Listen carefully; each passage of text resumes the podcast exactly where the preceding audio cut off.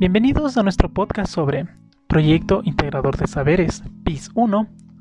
Somos integrantes del grupo 6 del primer semestre de la carrera en Pedagogía de la Historia y Ciencias Sociales. Junto con mis compañeros, Dayana Chamba, Leonardo Huarquila, Joao Galarza y Adrián Fuérez les vamos a hablar sobre cómo disminuir el trabajo infanto-juvenil y cómo reintegrarlos a la educación pública en el Ecuador en el periodo 2021-2022.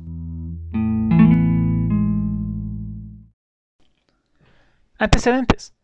El trabajo infantil es uno de los problemas continuos en nuestro país y a nivel mundial. Este es un problema estructural de desigualdad económica y acceso a recursos. Los niños y jóvenes de las zonas rurales son más vulnerables al trabajo infantil. Por lo general viven en la pobreza y sus padres los involucran a tareas para aumentar los ingresos. Todos los días, todos los días se violan los derechos de la niñez y la juventud el derecho a la educación, a la salud, entretenimiento, un medio ambiente sano, libre de contaminación, deportes, integridad física y mental. Por lo tanto, los jóvenes son incapaces de alcanzar su potencial. En la mayoría de los casos son obligados y muchas veces por necesidad de llevar un sustento diario a su familia. El podcast se enfocará en las necesidades que atraviesan los niños frente al trabajo infantil debido a que los niños afrontan situaciones eh, con relación a su entorno en el que se encuentran, ya sean posturas económicas como sociales, de tal modo que afecta su desempeño escolar. Eh, se busca evidenciar que el trabajo infanto-juvenil es una problemática que concierne a todo el mundo, que no se ha erradicado, y que las normas que tienen el objetivo de proteger a los niños, niñas y adolescentes no son aplicadas de manera adecuada y se viola el derecho de un desarrollo en paz y armonía que los niños deberían tener. Hoy les voy a explicar sobre los factores que producen el trabajo infantil. Para esto, pues primero debemos definir el concepto de lo que es trabajo infantil.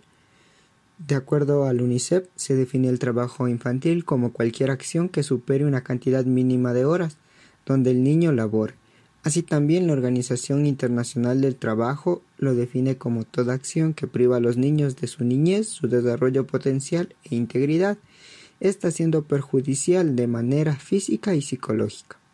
La normativa ecuatoriana establecida por la UNICEF dentro del marco del Sistema de Protección y Equidad señala en su artículo número 46 que se encuentra prohibido el trabajo para menores de 15 años. No obstante, los adolescentes comprendidos entre la edad de 15 y 17 años pueden trabajar siempre y cuando se garanticen sus derechos laborales y no perjudiquen estos a su educación ni integridad.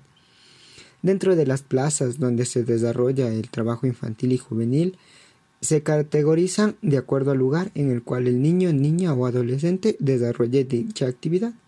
En zonas como en la agricultura comprende actividades como la caza y la pesca en la industria prestando servicios en minas, canteras, manufacturas, construcción y servicios básicos.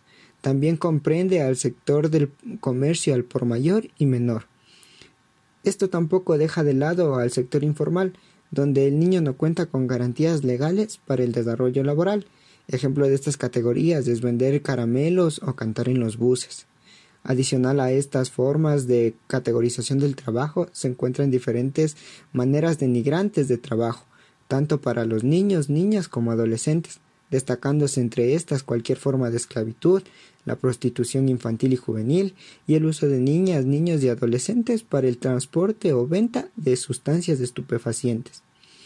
Existen varios factores dentro de la política ecuatoriana que obligan al niño a llevar a cabo la actividad laboral, este, dentro de estas se encuentra el trabajo, eh, se, encuentra el factor cultural.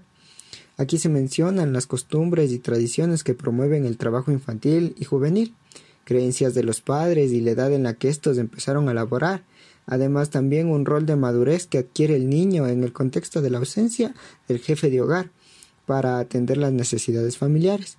Dentro del factor económico existe un vínculo directo entre la pobreza y el trabajo infantil. Los bajos ingresos económicos disponibles en la familia provocan que el niño busque un trabajo para ayudar a mantener a su hogar. Explica la UNESCO que en el año 2003 el trabajo infanto-juvenil ha presentado mayor incidencia en los, en los hogares pobres e indígenas. La tercera parte de los niños, niñas, jóvenes e indígenas trabajan. Esto representa aproximadamente al 27,7% de esta población. Si bien es cierto, la pobreza no es el único factor económico que impulsa el trabajo infantil, es uno de los pilares que imponen a los niños a que acepten un trabajo desde tempranas edades. Otro de los factores es el factor demográfico. Debido a la población abundante en el sector rural de niños y jóvenes, se obliga a la migración a las grandes ciudades. Lastimosamente no se encuentran con la infraestructura necesaria en las grandes ciudades para acoger a todos los niños que llegan en búsqueda de un cupo para estudiar, y bajo estas circunstancias se ven obligados a subsistir de la única manera posible, pues trabajando. Adicional a lo anterior mencionado, el embarazo precoz también es uno de los factores que influye a la ausencia de los estudiantes y el trabajo infanto-juvenil. Esto influye para que los adolescentes busquen un empleo para poder cumplir con sus nuevas responsabilidades, dejando de lado a la educación. El trabajo infantil sin duda alguna es un problema social que tiene consecuencias y se ha convertido en uno de gran escala a nivel de todo Latinoamérica. En el Ecuador hay un gran índice de pobreza que ha llevado a muchos niños, niñas y adolescentes que en un modo de supervivencia se han visto obligados a tener que trabajar a una temprana edad. Muchos de estos trabajos no son seguros ni bien pagados. En el Ecuador se estima que todavía hay 300.000 niños, niñas y adolescentes que trabajan y estudian. 4% de los niños, niñas y adolescentes entre 5 y 14 años ni trabaja ni estudia. 8% de los y las adolescentes de 15 y 17 años trabajan y estudian. El 5% solo trabaja y el 8% ni trabaja ni estudia. Estos datos son oficiales y dados por el Observatorio Social del Ecuador del 2016. La lucha por erradicar el trabajo infantil. El gobierno ecuatoriano ha cumplido con su promesa de empezar a solucionar el creciente problema del trabajo infantil, ya que de tal manera en 2004, el Ministerio de Trabajo designa varios equipos para vigilar lugares de trabajo de 22 provincias. Pero esto no ha sido tan efectivo, ya que erradicar el trabajo infantil no depende solamente de las instituciones gubernamentales, también depende de los propietarios de las fábricas y de todo el sector privado, siendo vulnerable así como sus derechos mismo de una vida digna. Por eso empresas necesitan adoptar códigos que garanticen que ellos y ni sus subcontratistas emplearán menores de edad en condición que violen sus derechos. El sitial del Ecuador contra el trabajo infantil, que es nada menos que el sistema de información de tendencias educativas en América Latina. En el Ecuador, en el artículo 134 del Código de Trabajo, establece la prohibición del trabajo infantil y penas para los empleadores que incumplieran la norma el reglamento de la red de empresas por un libre Ecuador de trabajo infantil. Estos se encuentran totalmente comprometidos con fortalecer el desarrollo de sistemas de gestión para prevenir este problema y garantizar su erradicación. En las empresas con especial énfasis en su cadena de valor y de igual manera difundir las buenas prácticas emprendidas por estas empresas a favor de la prevención y erradicación del trabajo infantil en el Ecuador. Tienen una alianza con la UNICEF para erradicar el trabajo infantil y en el Ecuador en 2017 cuenta con 35 instituciones públicas y privadas que forman parte de toda esta red. Normativa vigente sobre el respecto al trabajo infantil y juvenil. Dentro del Estado ecuatoriano se puede encontrar una serie de normas, las cuales se pueden localizar dentro del Código de Niñez y Adolescencia, que ponen en defensa ante los constantes abusos que se dan dentro del trabajo infantil, al igual que impulsan el desempeño de habilidades y desenvolvimiento escolar. Sin embargo, debido a la pandemia del SARS-CoV-2019, en la actualidad estas normas están siendo pasadas por alto, poniendo en riesgo la integridad del niño, ya que por motivos económicos tienen que ingresar al campo laboral. Aún así, el artículo 82 del Código de Niñez y Adolescencia exige que la edad mínima para el trabajo tiene que ser de 15 años en adelante. Erradicación del trabajo infantil. Esta problemática se ha ido desarrollando a través de los años en cuestiones evolutivas, llegando a tener un mayor abarque de niños dentro del trabajo infantil. Es así que entidades políticas han puesto en plan el artículo 83, el cual rige dentro del Código de Niñez y Adolescencia, que menciona erradicar el trabajo infantil por medio de la sociedad y de la familia, recordando a los niños que tienen un derecho, el cual los exenta y los defiende ante este abuso de explotaciones de trabajo infantil se puede mencionar que mientras un niño se encuentre regido al sistema laboral, presentará un bajo déficit en cuestiones educativas. Es así que en la Constitución Política de 2011, dentro del artículo 45, se menciona que el Estado reconocerá y garantizará los derechos de cada niño. Es así que gozará al mismo tiempo del bienestar físico y mental, dándole una recreación de educación y cultura. Consecuencias del trabajo infantil. El trabajo infantil siempre tiene un impacto negativo en la vida de los niños porque afecta su desarrollo físico, mental, su salud y si el trabajo es peligroso, prolongado, puede incluso afectar sus vidas. Dentro de las consecuencias físicas, bueno, por lo general eh, las consecuencias físicas incluyen las relacionadas con el exceso de trabajo, horas de trabajo prolongadas, sobrecarga física, mala postura también tienen un ambiente de trabajo que no es el adecuado, donde existe contaminación, eh, temperatura, humedad, exposición a productos químicos, enfermedades crónicas, dependencia de drogas también, retraso del crecimiento y condiciones físicas inadecuadas.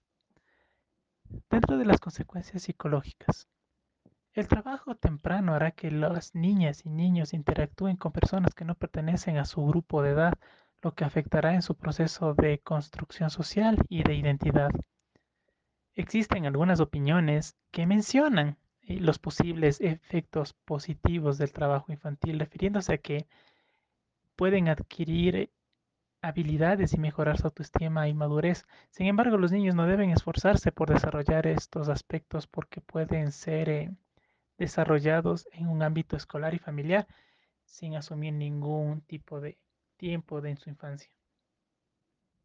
Dentro de las consecuencias sociales, el trabajo interfiere con el desarrollo social y académico. Les priva del espacio para jugar, donde pueden usar su creatividad, practicar roles de adultos, guiar sus emociones y energía. El trabajo en los niños y niñas se enfrenta al mundo adulto, lo que genera un estrés, vulnerabilidad y dolor. Dentro de las consecuencias de la escolaridad, existen varias. la más principal es la deserción o el bajo rendimiento académico, la dificultad para asistir a la escuela. A menudo los niños se quedan atrás, eh, somnolientos, cansados en el aprendizaje, lo que les permite absorber conocimientos y abandonar la escuela a muy temprana edad, por lo que se dedican por completo a un trabajo generalmente mal remunerado. Para finalizar, la realidad social en la que vivimos es mucho peor. En nuestro país, el aumento de explotación laboral de niñas, niñas y jóvenes no es una novedad. Si bien nuestras leyes específicamente prohíben el trabajo a menores de 15 años y están relacionadas con el trabajo adolescente, la realidad es muy distinta. Nosotros como ecuatorianos debemos luchar para que esta realidad cese y podamos salir adelante. Conclusiones. Como primera conclusión podemos señalar que debido a la discriminación y la pobreza, las duras condiciones de vida a las que se enfrentan los niños, niñas y adolescentes han hecho que se inicien en el trabajo desde una temprana edad, realizando trabajos peligrosos en muchos de los casos en el sector informal, lo que afecta a su salud física y psicológica. Además, se pone en peligro su vida. Como segunda conclusión, podemos señalar que la mayoría de los niños, niñas y adolescentes trabajan en el mercado informal, lo que dificulta la obtención de datos reales, cualitativos y cuantitativos de la cantidad de niños que trabajan actualmente. Además de esto, el llamado trabajo invisible hace que sea prácticamente imposible denunciar los casos de maltrato y abandono de menores que se encuentran en peligro. Dentro del trabajo infantil se puede evidenciar más de un factor para el cual los jóvenes son ingresados al campo laboral a temprana edad, ya sea por conflictos armados en su país, así como la aceptación del trabajo en sus padres. Es por esto que es importante mencionar la dificultad y complejidad al momento de explicar dicho tema. Es así que con la ayuda de organismos internacionales, al igual que la ayuda de entidades políticas del país, se puede dar una resolvencia eficaz y efectiva para esta problemática de manera que se pueda defender los derechos de los niños y su integridad física y mental. Recomendaciones. Brindar asistencia prioritaria a las familias con recursos limitados. Es muy importante redirigir los esfuerzos a las familias con niveles más altos de pobreza, donde los niños tienen más probabilidades de trabajar o están en riesgo de trabajar. Abogar porque la sociedad comprenda la legislación nacional en contra del trabajo infantil, esta legislación debe ser traducida y difundida en el dialecto o el idioma local, para que los padres y los niños sean conscientes de sus derechos legales y tener un gran impacto social al haber un cambio. Otra es promover programas que vinculen las acciones contra el trabajo infantil con las estrategias nacionales de desarrollo, especialmente aquellas que involucran la erradicación de la pobreza, fomentan la educación y la promoción del empleo, de esta manera se dará la prioridad a la inclusión de las familias de niños trabajadores en los programas de reducción de la pobreza, incluidos los programas de generación de ingresos, los programas de ahorro y crédito, con especial atención a los grupos de alto riesgo, como las madres solteras o los padres de extrema pobreza. Por último, establecer un catálogo listado detallado de trabajos peligrosos, nocivos o insalubres que estén absolutamente prohibidos para los menores y mantener una cláusula general en un sistema de protección que permita la regularización del trabajo infantil y se prohíba el abuso infantil.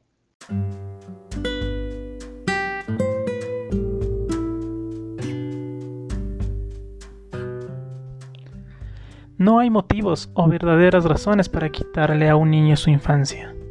Muchas gracias por haber escuchado nuestro podcast. Esperamos que haya sido de su total agrado.